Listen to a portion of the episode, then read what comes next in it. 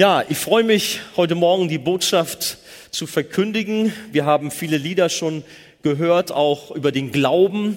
Da wollen wir dann auch gleich ein bisschen tiefer einsteigen. Björn fragte gerade, äh, wie sehen deine Fragen aus? Also ich gebe jetzt keine Zettel hier aus. Ein Glaubenstest wie in der Schule. Wäre auch mal interessant, so Kreuze zu machen, um mal zu gucken. Aber der Herr möge Gnade schenken, dass auch durch die Botschaft auch wir alle heute Morgen einen Glaubenstest erleben, der unsere Herzen wirklich äh, ja, prüft, herausfordert, ermutigt und stärkt. Ja, stehen wir doch noch einmal auf und schlagen unsere Bibeln im zweiten Korintherbrief auf, Kapitel 13. Wir lesen vielleicht mal einen kleinen Abschnitt, um auch so einen gewissen Zusammenhang zu haben von Vers 1 bis 10 obwohl es nachher um den Vers 5 dann gehen wird. Paulus schreibt, dies ist das dritte Mal, dass ich zu euch komme. Durch Zweier- und Dreierzeugen Mund soll jede Sache bestätigt werden. Ich habe es im Voraus gesagt und sage es im Voraus wie bei meiner zweiten Anwesenheit, so schreibe ich auch jetzt in meiner Abwesenheit denen, die zuvor gesündigt haben und allen übrigen, dass ich nicht schon werde, wenn ich nochmals komme weil er ja einen Beweis verlangt, dass Christus durch mich redet, der euch gegenüber nicht schwach ist, sondern mächtig unter euch. Denn wenn er auch aus Schwachheit gekreuzigt wurde, so lebt er doch. Aus der Kraft Gottes, so sind auch wir zwar schwach in ihm, doch werden wir mit ihm leben aus der Kraft Gottes für euch. Prüft euch selbst, ob ihr im Glauben seid, stellt euch selbst auf die Probe. Oder erkennt ihr euch selbst nicht, dass Jesus Christus in euch ist? Es sei denn, dass ihr unecht wärt. Ich hoffe aber, ihr werdet erkennen, dass wir nicht unecht sind. Ich bete aber zu Gott, dass ihr nichts Böses tut, nicht damit ihr bewährt, damit wir bewährt erscheinen, sondern damit ihr das Gute tut, wir aber wie Unbewährte sein. Denn wir vermögen nichts gegen die Wahrheit, sondern nur für die Wahrheit. Wir freuen uns nämlich, wenn wir schwach sind, ihr aber stark seid.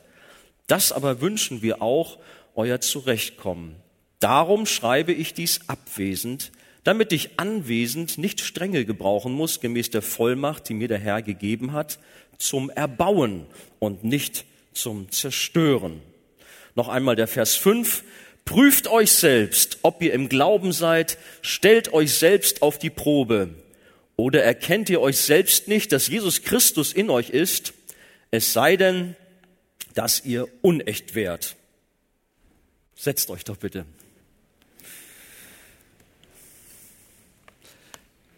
Der Glaubenstest, so heißt die Überschrift.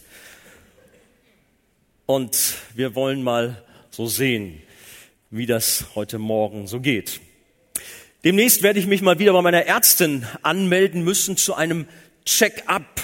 Das kommt ja so in regelmäßigen Abständen, dann wird dann das Blut untersucht und alles Mögliche, wie auf Herz und Nieren wird man geprüft, ob man gesund ist.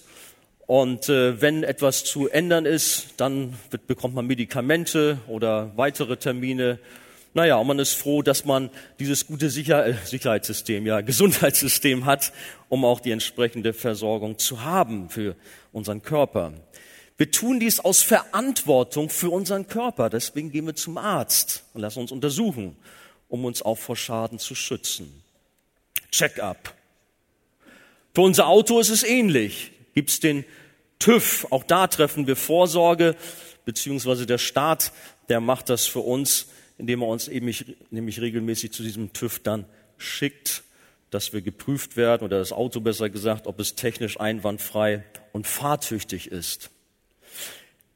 Erst kürzlich, so lange ist noch gar nicht her, oder zwei Monate, war ich unterwegs und mit meiner Frau und plötzlich hinter uns ging ein Blaulicht an. Ich war ganz erschrocken, was habe ich jetzt angestellt, fuhr rechts ran und zwei nette Polizisten stiegen aus, den einen kannte ich sogar noch und dachte, naja, ist ja schon mal gut, wenn du ihn kennst, dann so schlimm kann es ja nicht sein. Begrüßte ihn ganz freudig, aber er war ganz streng. Ich dachte, Mann, was ist denn jetzt los? Bleib doch entspannt und so. Naja, ich dachte, was ist denn los? Hast mit einer Birne hinten am Auto kaputt, das Bremslicht nicht funktioniert, irgend sowas. Und dann sagten sie, also das kann ja wohl nicht angehen. Ihr TÜV ist seit einem Dreivierteljahr abgelaufen. Oh, Mensch, und ich dachte, dieser Mann, den ich erkenne, der weiß ja, ich bin Pastor, der denkt auch, der kümmert sich um gar nichts, der Kerl da. Aber wie gut, wir haben ja auch hier in der Gemeinde einen guten TÜV-Bruder, der hat mir noch aus der Patsche geholfen. Wo ist er eigentlich? Und so war das schnell. Jetzt überlegen alle, wer das ist. Und das sage ich vielleicht lieber nicht, sonst rennt ihr nachher alle zu ihm. Aber es ist gut, liebe Freunde zu haben, die einem dann auch helfen, dass auch alles dann äh, berichtigt wird. Wenn man das ignoriert, wenn man sagt, okay Mensch, ach ist doch egal, äh, passiert schon nichts, dann kann es auch mal in die Hose gehen. Das musste ich auch einmal erleben. Äh, manchmal ist ja interessant, wenn man nicht so sonst wo greifen muss, um Beispiele zu holen. In dem Fall habe ich selber so eine Sache erlebt, was diese Thematik angeht, die aber nicht so von äh, nicht so einfach war. Liegt ein paar Jahre zurück. Bin ganz fröhlich morgens in mein Auto gestiegen und fuhr los. Das heißt, da wohnte ich noch nicht hier, also schon ein bisschen länger her, und steuerte auf eine Hauptstraße, zu einer viel befahrene Hauptstraße. LKWs, die donnerten da längs und so, Radio an, alles ganz fröhlich. Und ich kam drauf zu und dachte, so, jetzt musst du ja runterbremsen, damit du da auch zum Stehen kommst und so, wie man das so macht. Ne? Da passierte nichts. Ich bremste und da passiert. Ich sag, was ist denn jetzt los? Hast du falsche Pedal zu fassen? Kupplung? So, nein, nein. Bremste wie ein Wilder. Es passierte nichts und die Straße kam rasend schnell näher. Habt ihr sowas schon mal erlebt? Nee, ne, seid froh. Seid froh. Da gehen tausend Dinge durch den Kopf. Du bist überall am Rumhantieren, am Machen, Stoßgebete zum Himmel. Herr, sende noch ein paar Engel mehr, als sonst schon da sind. Mach irgendwas. Handbremse gezogen. Irgendwie war alles kaputt. Und irgendwie im letzten, ich weiß nicht, wie es mussten doch Engel gewesen sein. Im letzten Moment habe ich wohl das Lenkrad rumgerissen und kam dann parallel auf dem Bürgersteig zu dieser vielbefahrenen Straße zum Stehen. Oh Herr, danke, preis dem Herrn. Ich bin dann zwar doch noch weitergefahren zur nächsten Werkstatt und die haben mir dann den Vogel gezeigt. Sie sind ja wahnsinnig. Die Bremsschläuche sind kaputt, die Bremsflüssigkeit ist raus, das Bremssystem funktioniert doch gar nicht mehr. Mit dem Auto können Sie doch nicht mehr fahren. Aber nun war ich da und es konnte alles bereinigt werden.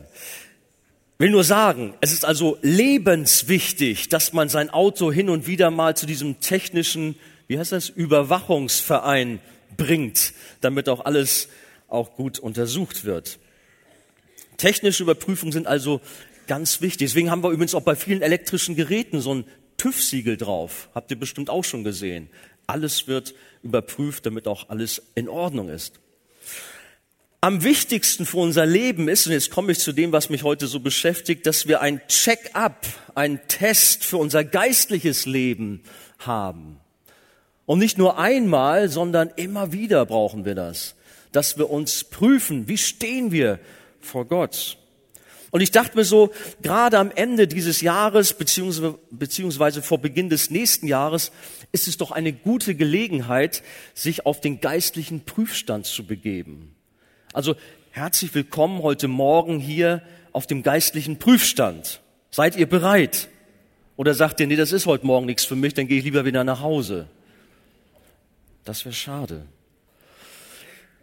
Dies Ganze war auch das Anliegen des Paulus in Bezug auf die junge Gemeinde in Korinth.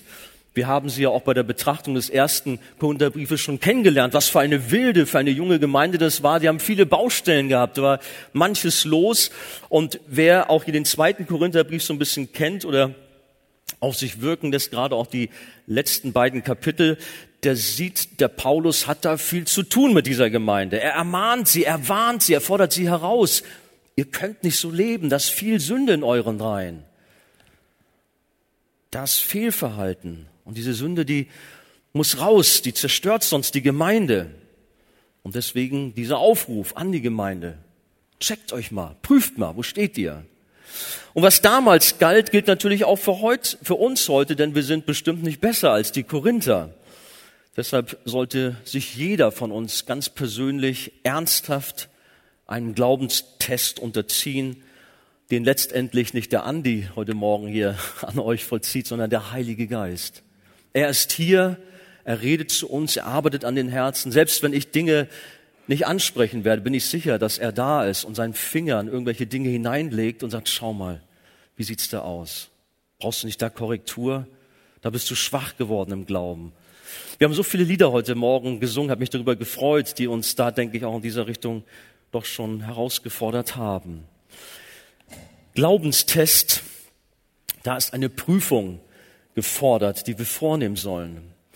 Der Apostel fordert die Gemeinde auf, lass es mich noch einmal lesen, prüft euch selbst, ob ihr im Glauben seid. Stellt euch selbst auf die Probe. Oder erkennt ihr euch selbst nicht, dass Jesus Christus in euch ist? Es sei denn, dass ihr unecht wärt. Echt oder unecht? Wie ist unser Glaube beschaffen? Vielleicht noch mal ein bisschen zur Vorgeschichte. Paulus und seine Mitarbeiter hatten sich durch die ständigen Anschuldigungen durch Kritiker in der Gemeinde in Korinth sicher mehr als einmal selbst vor Gott geprüft, ob ihr Glaube, ihr Dienst echt war oder ist. Paulus hat im gesamten zweiten Korintherbrief sehr damit zu tun, seine Stellung als Apostel zu verteidigen und sich insbesondere gegen falsche Apostel zu rechtfertigen. Waren also ganz schöne Missstände dort und es war nicht einfach für ihn. Viele in der Gemeinde respektierten ihn nicht und hielten ihn für zu schwach, für labil und einfach ja nicht fähig genug, seinen Aposteldienst auch auszuführen. Sie glaubten nicht, dass Jesus durch Paulus sprach. Für ihn war er ja kein Maßstab, sondern sie haben sich lieber falsche Apostel genommen und denen ihr Ohr geschenkt. Es war viel Not da. Am Ende des Briefes warnt Paulus noch einmal eindringlich davor, ihn zu unterschätzen, denn er wusste sich sehr wohl von Gott eingesetzt und bestätigt. Und interessant, an dieser Stelle dreht Paulus den Spieß einfach um und fordert nun die Gemeinde, die Gläubigen auf, sich zu prüfen, ob denn bei ihnen alles in Ordnung sei. Statt auf überhebliche Weise immer wieder den Apostel in Frage zu stellen, sollten sich die Korinther nun mal prüfen, wie es denn bei ihnen aussieht. Und ob ihre Errettung überhaupt echt ist. Und das ist eine entscheidende Frage, der wir uns, wie auch schon gesagt, heute selber stellen wollen. Wo stehst du am Ende dieses Jahres in deinem Glaubensleben? Wir sind aufgerufen, uns selbst zu überprüfen, wie es mit der Beziehung zu Jesus aussieht. Lebst du wirklich mit Gott? Bist du entschieden dabei? Oder folgst du möglicherweise ganz anderen Dingen? Folgst du anderen, ja, falschen Götzen möglicherweise? Anderen Göttern? Was ist in deinem Leben Priorität? Sitzt Gott auf dem Thron oder ist irgendetwas anders Nummer eins in deinem Leben? Machen wir Fortschritte auf dem Weg der Heiligung, also Jesus ähnlicher zu werden, oder ist da Stillstand in deinem Leben oder sogar Rückschritt zu verzeichnen? Und Stillstand ist im Grunde auch schon Rückschritt. Der Prophet Jeremia im Alten Testament hat auch schon einmal das gesamte Volk aufgerufen, sich zu, äh, sich zu prüfen. Hört mal aus Klagelieder 3, Vers 40. Dort steht, lasst uns unsere Wege prüfen und erforschen und umkehren zum Herrn. Und wir stellen immer wieder fest, dass da Propheten sind, dass da Männer Gottes sind, die das Volk im Alten Testament, aber auch immer wieder das Volk aufrufen, sich zu prüfen und neue Positionen zu beziehen. Wir kennen die Geschichte von Israel, ein Auf und Ab, ein Hin und Her. Und immer wieder waren Propheten da, die gesagt haben, kommt, prüft euch, geht zurück zum Herrn, kehrt um. Sind wir auch heute Morgen bereit dazu? Und dabei sollten wir uns nichts vormachen. Wie schnell ist man da, vielleicht auch gerade jetzt, ach Mensch, das geht mir jetzt doch alles nichts an, ich habe mir irgendwas anderes heute versprochen. Bei mir ist alles in Ordnung. Gut, und damit geht man zur Tagesordnung über. Nein, lass es mal an dich heran und werde dir bewusst und gestehe dir auch vor Gott ein, wo du stehst. Vielleicht bist du ja auch blind für die Wirklichkeit und bildest dir womöglich etwas ein, was überhaupt nicht in deinem Leben vorhanden ist. Der Glaube ist entscheidend für unser Leben. Ohne Glauben können wir vor Gott nicht bestehen. Der Glaube, der echte Glaube, darauf kommt es an. Es ist tragisch, wenn du vielleicht Woche für Woche hier bist, aber keinen echten Glauben hast. Wenn das alles nur so oberflächlich bei dir ist. Und wenn du eigentlich ausruhst auf dem Glauben deiner Eltern, auf dem Glauben deiner Großeltern. In unserer Familie ist es eine große Tradition, gläubig zu sein. Sie dienen allen mächtigen Gaben und sind so gesegnet und die Salbung ist da. Nur wenn du selber nicht mit Jesus lebst, dann nützt dir das überhaupt nichts. Prüfe dich, wo du selber vor Gott stehst. Du meinst, dass alle Wege letztlich zu Gott führen und so mixt du dir möglicherweise einen eigenen Glaubenscocktail zusammen. Ich bin manchmal erschrocken, wenn man so in Gesprächen ist mit lieben Geschwistern oder vermeintlichen Geschwistern, was da manchmal so zu Tage kommt. An Philosophien, an, an Religionsmischmasch. Wo ich denke, wo, wo haben die das her? Das steht nicht in der Bibel. Aber sie sind so davon überzeugt, dass das auch vom Herrn ist, dass man ganz erschüttert ist. Da werden Heilslehren vertreten, die absolut nicht konform gehen mit der Bibel. Wo stehen wir? Viel Liberalität ist in unseren Tagen. Aber so ein liberaler Glaube führt in die Sackgasse, bringt nichts. Das ist kein Glaube. Es reicht aber auch nicht, dass du ein sehr diszipliniertes, ein strenges Leben führst und sogar die Gebote Gottes hältst. Hört mal, was ich sage. Sogar die Gebote Gottes hältst. Ja, wie? Dann ist doch alles gut. Nein, hört mal, da gibt es die Geschichte und ihr kennt sie alle, dieser reiche Jüngling, der da ist. Zu dem kam Jesus, oder nee, andersrum, der kam zu Jesus und wollte vom Herrn wissen, was er tun müsse, um in den Himmel zu kommen. Und auf die Nachfrage von Jesus über das Halten der Gebote, da antwortet er ganz selbstverständlich, das habe ich alles gehalten von meiner Jugend an, was fehlt mir denn noch? Glaube. Halte alle Gebote, alles in Ordnung bei mir. Vielleicht denkst du auch so. Ich bin von früher Kindheit an dabei. Ich gehe in diese Gemeinde. Klar, ich habe nichts verbrochen. Ich halte die Gebote. Alles in Ordnung. Ja, er hatte die Gebote akribisch befolgt, aber wenn wir die Geschichte kennen, was war da? Er hing doch so sehr an seinem Reichtum und war nicht bereit, die Prioritäten seines Lebens anders zu setzen und anstelle seines Wohlstandes Jesus an die erste Stelle seines Lebens zu setzen. Und Jesus sagt daraufhin, dass es ein Reicher schwer haben wird, in das Reich Gottes zu kommen. Bist du bereit, für Jesus alles aufzugeben, zu sagen, ja Herr, ich folge dir nach, ohne Wenn und Aber? Oder woran hängt dein Herz? Was steht über Jesus? Auch Gott erkannt zu haben, hört mal, Gott erkennen, Gott erkannt zu haben, das ist noch kein Anzeichen dafür, da muss noch kein Anzeichen dafür sein, dass mit deinem Glauben alles stimmt. Es sind viele Menschen, die bekennen, dass sie an Gott glauben. So viele. Sie reden vom lieben Gott oder vom Herrgott da oben, der doch alles lenkt und leitet. Und das sind schöne Sätze, die man da hört. Sie glauben an einen souveränen Gott, der mächtig, ist, allmächtig ist. Man staunt, was da manchmal so aus, über ihre Lippen kommt. Für sie ist es keine Frage, dass da ein mächtiger Gott ist. Ja, sie glauben an einen Gott. Und doch hat dies keine tieferen Auswirkungen auf ihr Leben, weil sie doch lieber der Sünde folgen. Und die Bibel sagt über solche Menschen, in Römer 1 finden wir das zum Beispiel, denn obgleich sie Gott erkannten, denn obgleich sie Gott erkannten, haben sie ihn doch nicht als Gott geehrt und ihm nicht gedankt, sondern sind in ihren Gedanken in nichtigen Wahn verfallen und ihr unverständiges Herz wurde verfinstert. Dann nützt das ganze Gotterkennen überhaupt nichts. Deutliche Worte und weiter wird dann ausgeführt, in welchen schlimmen Sünden sie leben und dass Gott in ihrem Gericht dahingegeben hat. Das ist kein Glaube. Gehen wir weiter. Nicht wenige Menschen wissen sogar, dass sie Sünder sind. Sie erkennen ihre Sünde, sind sogar betroffen über ihre Sünde.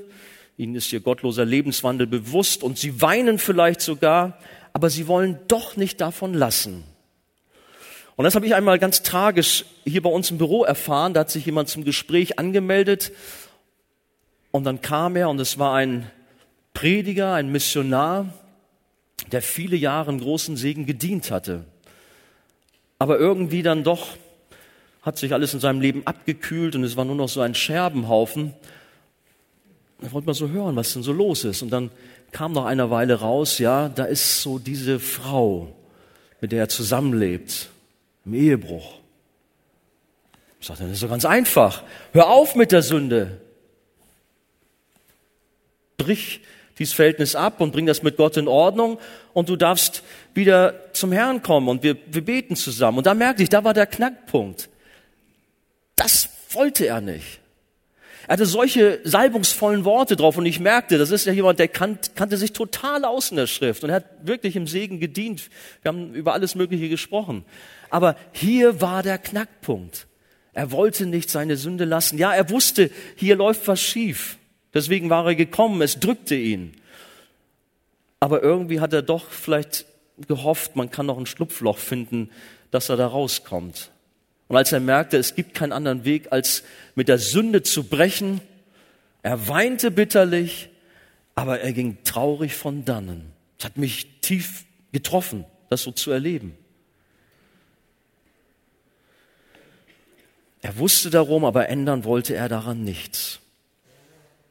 Es gibt eine ähnliche Situation in der Bibel. Paulus selber hat sie erlebt mit dem Statthalter Felix. Ich weiß nicht, Bibelkenner kennen das vielleicht. Der Paulus hat da mit ihm sehr intensiv gesprochen, mit diesem Statthalter. Und dann lesen wir in der Schrift, dass das Herz von diesem Felix plötzlich so von Furcht ergriffen war, als er das alles hörte. Und es ging tief in ihn hinein, weil ihm seine Sünde bewusst wurde. Aber letztendlich blieb es dann auch bei diesem Gespräch. Weitere folgten dann nicht.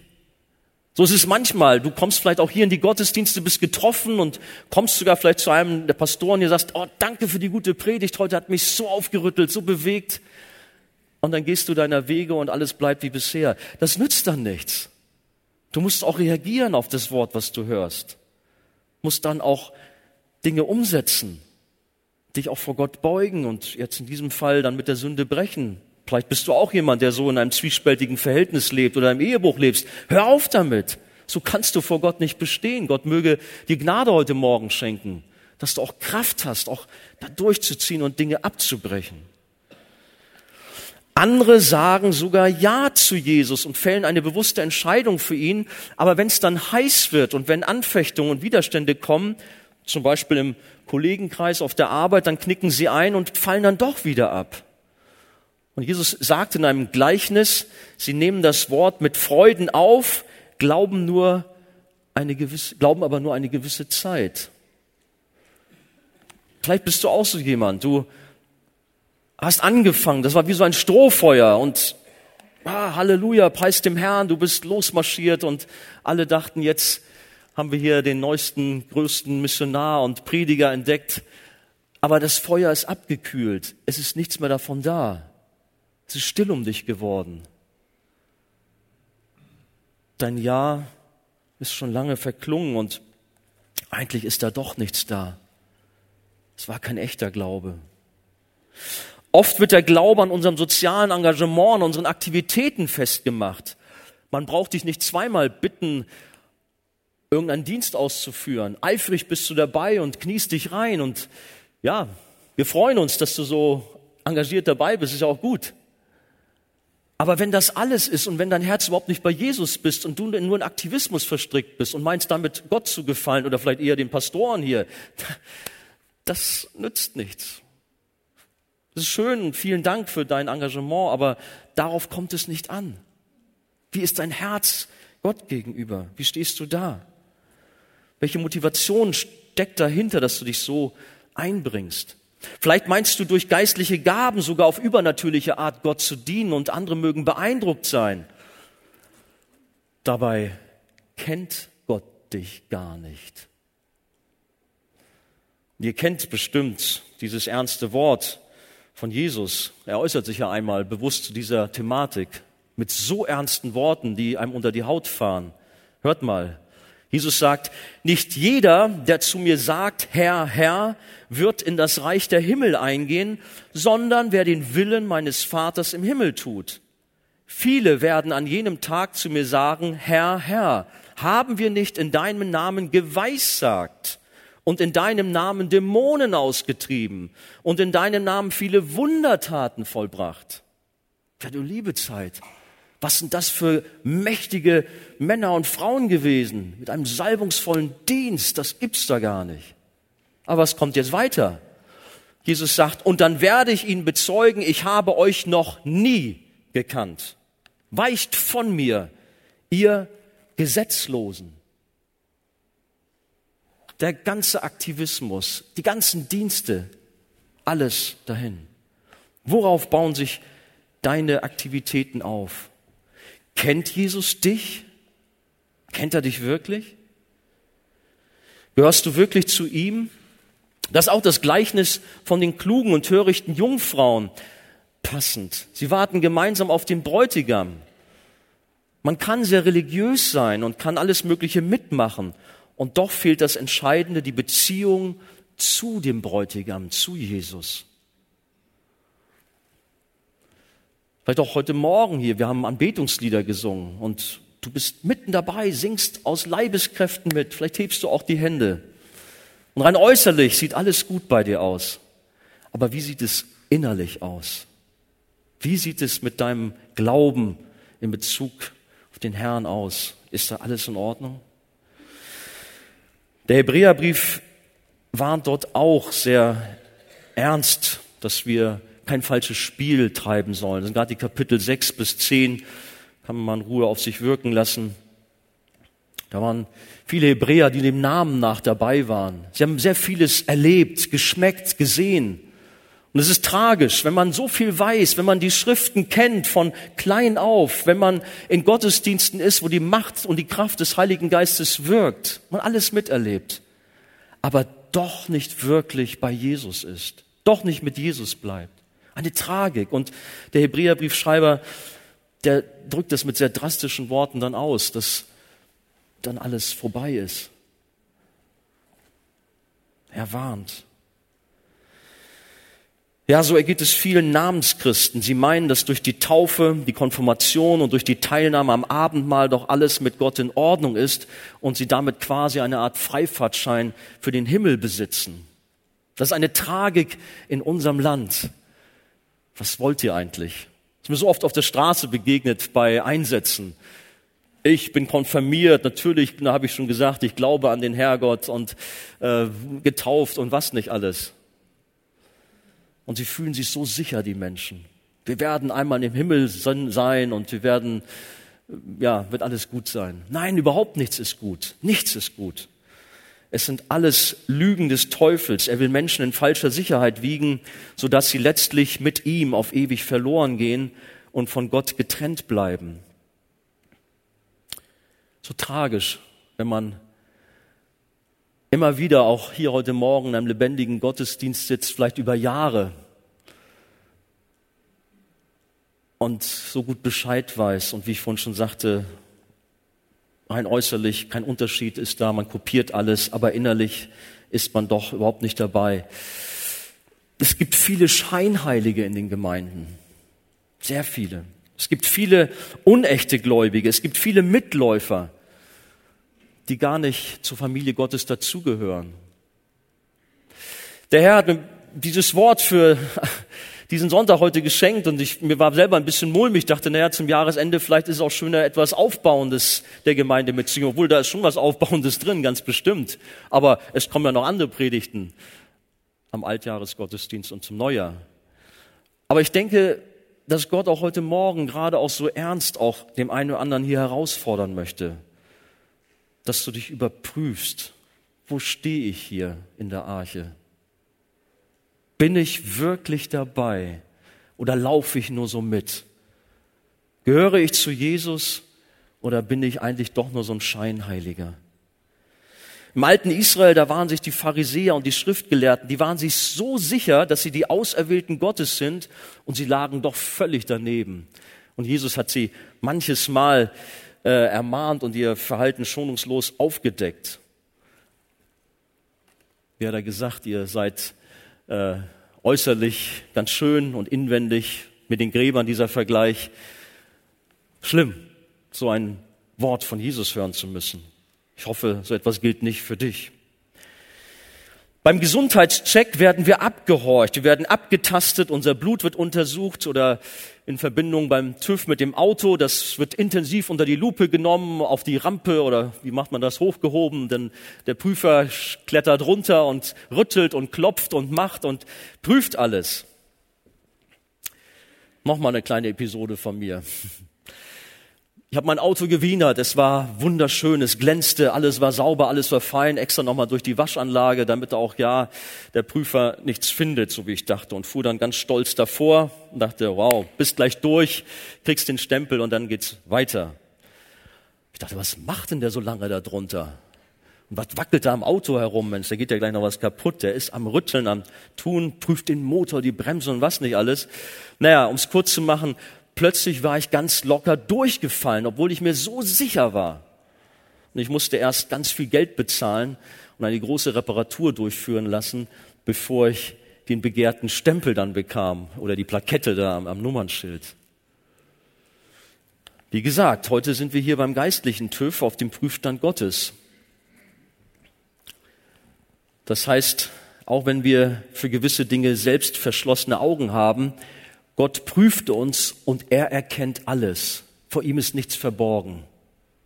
Es gibt so einen schönen Ausdruck in Apostelgeschichte 15, Vers 8. Da heißt es, er ist ein Herzenskenner. Habt ihr das schon mal gehört?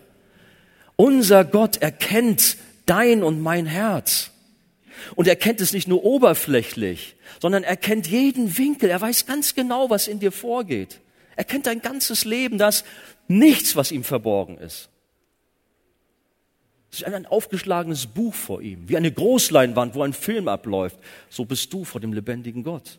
Er sieht und weiß alles von dir. Er lässt sich auch nicht durch unser Äußeres blenden, durch nette Umgangsformen und gute Werke. Nein, Jesus schaut genau hin und blickt tief in unser Herz und durchleuchtet jeden Winkel unseres Lebens. Nichts ist ihm verborgen, auch nicht die geheimsten Sünden. Hier in der Gemeinde kannst du dem anderen was vormachen und alle denken, was für ein frommer Kerl du bist. Gott kannst du gar nichts vormachen.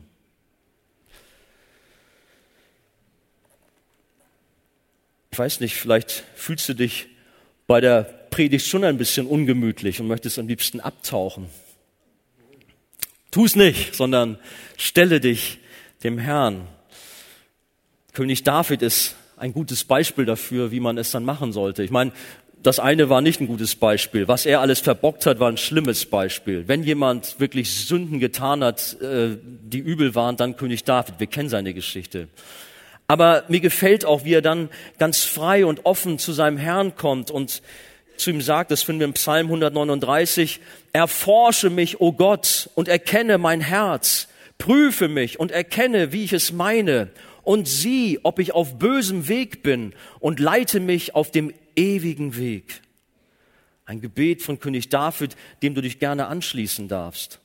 Bist du bereit dazu zu sagen, Herr, hier bin ich, hier sitze ich auf meinem Stuhl, erforsche mich und erkenne, wie ich es meine. Sieh, ob ich auf einem bösen Weg mich befinde. Leite mich auf dem ewigen Weg. Bitte Gott, dich zu korrigieren heute Morgen, die die Schwachpunkte, die Fehlfunktionen in deinem Leben zu zeigen, die anders werden sollen und die nicht in das Leben eines Nachfolgers Christi passen. Versteck dich nicht vor ihm, lauf nicht weg, sondern suche seine Nähe. Und die Bibel sagt, heute, wenn ihr seine Stimme hört, so verstockt eure Herzen nicht. Stell dich deinem Gott. Vertraue der Gnade Gottes, der das gute Werk, das er in dir begonnen hat, das wird er vollenden. Und gleich gerade jetzt ist er da besonders dabei. Aber kommen wir zum Zweiten. Eine echte Prüfung ist gefordert, aber letztendlich ist es notwendig, echten Glauben zu haben. Darauf kommt es an und da wollen wir noch ein paar Momente uns Zeit nehmen zu untersuchen, wie denn echter Glaube aussieht.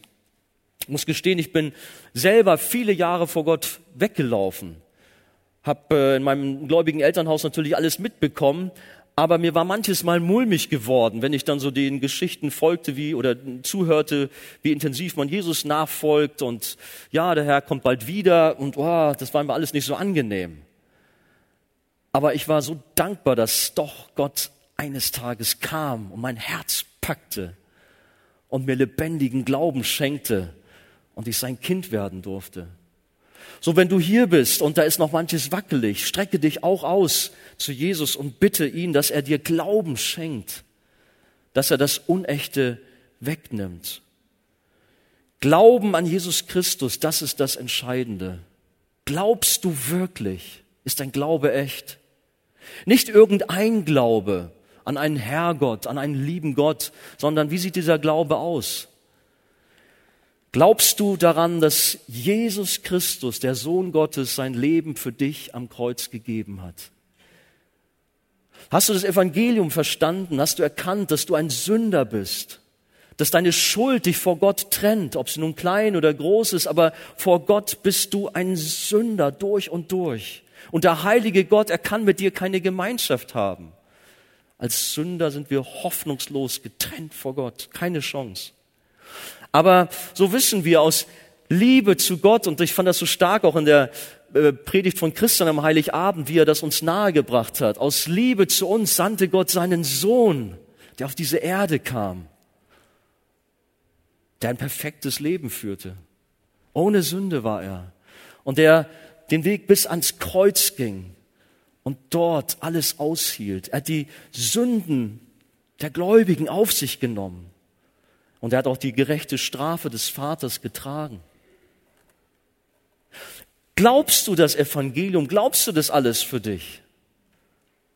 Oder wie gehst du damit um? Wenn du daran glaubst, ja, dann hat es Wirksamkeit auch für dich.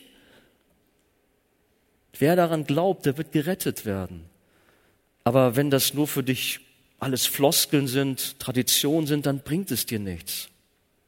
Gerettet oder anders ausgedrückt mit Gott dem Vater versöhnt werden wir nur, wenn wir Jesus im Glauben für uns ganz persönlich annehmen und um Vergebung unserer Sünde bitten. Der Glaube ist der entscheidende Dreh- und Angelpunkt. So ist die entscheidende Frage heute, ist dein Glaube echt oder unecht? Hält dein Glaube einer Prüfung stand oder nicht? Die Bibel sagt ja sogar, die Dämonen glauben. Oh meine Zeit. Sie glauben, aber sie kommen nicht in den Himmel. Und trotzdem verloren. Was sind die Merkmale eines echten, eines rettenden Glaubens? Ich habe uns einmal, ich muss jetzt mich ein bisschen beeilen, ich habe mir hab einmal sieben Merkmale aufgeschrieben. Man kann sicherlich auch zehn nehmen, wie auch immer, aber ich dachte, sieben kann man sich gut merken, ne, als Gläubige, diese Zahl sieben. Das erste, echter Glaube zeigt sich durch Buße. Sprüche 28, wer seine Schuld verheimlicht, dem wird es nicht gelingen, wer sie aber bekennt und lässt, der wird Barmherzigkeit erlangen. Oder 1. Johannes 1, wenn wir sagen, dass wir keine Sünde haben, so verführen wir uns selbst und die Wahrheit ist nicht in uns. Wenn wir aber unsere Sünden bekennen, so ist er treu und gerecht, dass er uns die Sünden vergibt und uns reinigt von aller Ungerechtigkeit. Wenn wir sagen, dass wir nicht gesündigt haben, so machen wir ihn zum Lügner und sein Wort ist nicht in uns. Echte Gläubige verheimlichen nicht ihre Sünde, sondern bringen sie ans Licht. Sie hassen vielmehr die Sünde. Sie wollen mit der Sünde nichts zu tun haben. Sie sind zutiefst betroffen, wenn sie versagen. Ihre Sünde treibt sie auf die Knie und sie suchen Buße und Vergebung. Echte Gläubige haben den Wunsch, rein und heilig zu leben und wollen mit ihrem Leben Gott Ehre machen. Willst du wissen, ob deine Bekehrung, ob dein Glaube echt ist, dann prüfe, wie dein Verhältnis zur Sünde ist. Zweitens, echter Glaube wird durch eine Sehnsucht nach Heiligung und Hingabe deutlich. Ein wiedergeborener Christ lebt nicht mehr in den Sünden dieser Welt, sondern jagt der Heiligung nach. Das heißt, er strebt in diesem lebenslangen Prozess der Nachfolge danach, mehr und mehr Jesus ähnlicher zu werden. Das ist das höchste Anliegen für einen Gläubigen.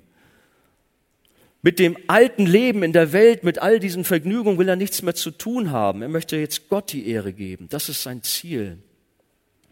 Nicht mal die Welt, sondern Gott bestimmt sein Leben.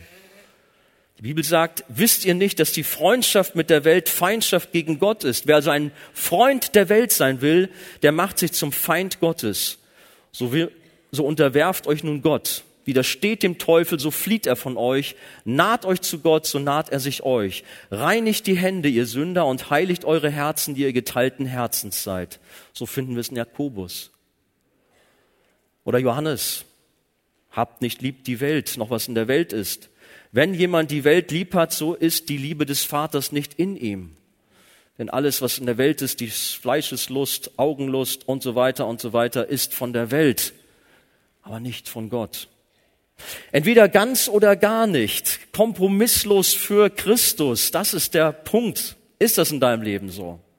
Dann ist dein Glaube echt. Wir sind aufgefordert, als Gläubige unser Leben als Opfer für ihn hinzugeben. Echter Glaube zeigt sich auch durch Demut. Heilige sind demütige Diener und sind bereit, das Kreuz Christi täglich auf sich zu nehmen. Ihr Leben ist darüber hinaus auch geprägt von Unterordnung anderen Geschwistern gegenüber, auch hier in der Gemeinde. Jesus sagt, ihr nennt mich Meister und Herr und sagt es mit Recht, denn ich bin es auch. Wenn nun ich, der Herr und Meister, euch die Füße gewaschen habe, so sollt auch ihr einander die Füße waschen, denn ein Vorbild habe ich euch gegeben, damit auch ihr so handelt, wie ich an euch gehandelt habe. Wer unter euch groß werden will, der sei ein Diener oder euer Diener. Einer achte den anderen höher als sich selbst, ein anderer Bibelvers. Schau nicht auf das Seine, sondern jeder auf das des anderen. Jesus kam, um zu dienen, nicht um zu herrschen. Und für seine Nachfolger gilt das Gleiche. Echter Glaube zeigt sich durch Liebe, Gehorsam und durch Treue zu unserem Herrn. Kinder Gottes sind erfüllt von einer großen Dankbarkeit und Liebe ihrem Retter gegenüber, die sich durch Gehorsam und Treue ausdrückt. Jesus sagt, wenn ihr in meinem Wort bleibt, so seid ihr wahrhaftig meine Jünger. Oder ihr seid meine Freunde, wenn ihr alles tut, was ich euch gebiete. Er verweist darauf, dass wenn wir ihn lieben, auch seine Gebote halten. Wenn das nicht ist, ist eine Diskrepanz dazwischen. Es gehört zusammen. Die Liebe Gott Liebe zu Gott zeigt sich durch eine große Sehnsucht zu ihm. Hast du Sehnsucht, bei Gott zu sein, mit ihm Gemeinschaft zu haben, sein Wort zu lesen, mit ihm zu sprechen? Ist das, was dich ausfüllt? Oder hast du ganz andere Interessen, die auch dazu gehören zum Leben? Aber wo ist dein Herz? Wo ist deine Sehnsucht? König David hat ausgerufen, wie ein Hirsch lechzt nach Wasserbächen, so lechzt meine Seele, o oh Gott, nach dir. Meine Seele dürstet nach Gott, nach dem lebendigen Gott. Ist unser Herz auch so erfüllt mit einer Sehnsucht nach Gott immer wieder aufs Neue? Jesus fragte Petrus dreimal, ob er ihn lieb hat. Wie fällt deine ehrliche Antwort aus, wenn Gott dich fragt? Ist Jesus wirklich Nummer eins in deinem Leben oder sind da andere materielle Dinge, die vielleicht viel wichtiger sind? Liebst du ihn von ganzem Herzen? Bist du gehorsam? Bist du ihm treu? Aber gehen wir schnell weiter. Echter Glaube wird durch geistliches Wachstum sichtbar. Wenn jemand, der sich gläubig nennt, seit seiner Bekehrung keine Veränderung vorweist, dann hat sie offensichtlich noch gar nicht stattgefunden. Hörst du? Du nennst dich gläubig und gehst mit der Gemeinde Gottes, aber in deinem Leben hat sich überhaupt nichts geändert. Zuvor im Leben in der Sünde. Du bist der gleiche geblieben. Dann stimmt etwas bei dir nicht. Gläubige sind nicht nur Hörer, sondern auch Täter des Wortes Gottes. Lebendiger Glaube zeigt sich durch Früchte und Werke. Sonst ist es ein toter Glaube. Das gilt gerade auch in unserem Verhalten dem Nächsten gegenüber. Echte Gläubige lieben Gott und ihren Nächsten. Die Bibel sagt, und dieses Gebot haben wir von ihm, dass wer Gott liebt, auch seinen Bruder lieben soll. Wer seinen Bruder hasst, der ist noch in der Finsternis. Und das kann manches Mal auch uns hier betreffen, dass du so im Clinch bist mit jemandem. Das passt nicht zusammen, wenn du zur gleichen Zeit sagst, ich liebe Gott und gehöre zu ihm. Dann sieh zu, dass du das Verhältnis mit deinem Bruder, deiner Schwester auch in Ordnung bringst. In Galater 5 finden wir zwei bekannte Auflistungen. Die Frucht des Geistes und die Werke des Fleisches. Echter Glaube zeigt sich durch das Abtöten der Werke des Fleisches und durch das Wachsen der Frucht des Geistes, die da ist. Und ist sie in deinem Leben sichtbar? Liebe, Freude, Friede, Langmut, Freundlichkeit, Güte, Treue, Sanftmut, Selbstbeherrschung? Was kann man an dir sehen? Und wie sieht es mit den Werken des Fleisches aus? Echter Glaube wird durch den innewohnen Heiligen Geist bezeugt. Im Gläubigen manifestiert sich ein tiefer, übernatürlicher Friede, eine Gewissheit, dass man Kind Gottes ist. Die Bibel sagt, der Geist selbst gibt Zeugnis zusammen mit unserem Geist, dass wir Kinder Gottes sind. Hast du dieses Zeugnis in dir? Wohnt Jesus wirklich in deinem Herzen? Hiob hat in größter schwierigen Herausforderung ausgerufen, ich weiß, dass mein Erlöser lebt. Er wusste, es war eine tiefe Gewissheit, das war nicht alles vage mit seinem Glauben, sondern er war so entschieden und er liebte seinen Herrn und er wusste, mein Erlöser lebt. Deine auch? Amen. Und das letzte noch, echter Glaube offenbart sich durch Sehnsucht nach Gerechtigkeit und Wahrheit. Die Gerechtigkeit der Gläubigen ist innerlich, nicht äußerlich wie die der stolzen Pharisäer. Echte Gläubige suchen und lieben die Wahrheit und Gerechtigkeit. Es gibt die Seligpreisung. Jesus sagt, glückselig sind die nach der Gerechtigkeit hungern und dürsten, denn sie sollen satt werden. Es gibt bestimmt noch verschiedene andere Merkmale, die einen echten lebendigen Glauben deutlich machen, das zeigen. Ich bin jetzt auch relativ schnell durchgerauscht. Aber ich bin sicher, wie ich das eingangs schon sagte, dass der Heilige Geist als unser Prüfer heute Morgen hier ist und seinen Finger in dein Leben hineinlegt und sagt, wie sieht es da aus? Du bist doch mein Nachfolger. Das passt nicht. Das kann nicht sein. Komm, kehre um, korrigiere hier und da. Und er selbst ist es ja auch, der uns da hilft, das gute Werk, was er angefangen hat, wird er vollenden, nicht wir. So ist er an der Arbeit, auch heute Morgen mit so viel Liebe. Und das ist auch die Ermutigung bei dieser Botschaft, dass wir nicht damit alleine gelassen werden. Sieh zu, streng dich an und mach und tu. Ja, wir sind in unserer Verantwortung gefordert, aber wir dürfen wissen, dass in einer großen Liebe unser himmlischer Vater an uns, an seinen Kindern arbeitet dass er uns vorbereitet für den Himmel. Wir haben schon vom Himmel gesprochen, so dass wir alle einmal bei ihm sind und vor ihm stehen und gemeinsam, wie war das, Gloria ausrufen können. Das ist doch unser Ziel, das wollen wir doch alle erreichen.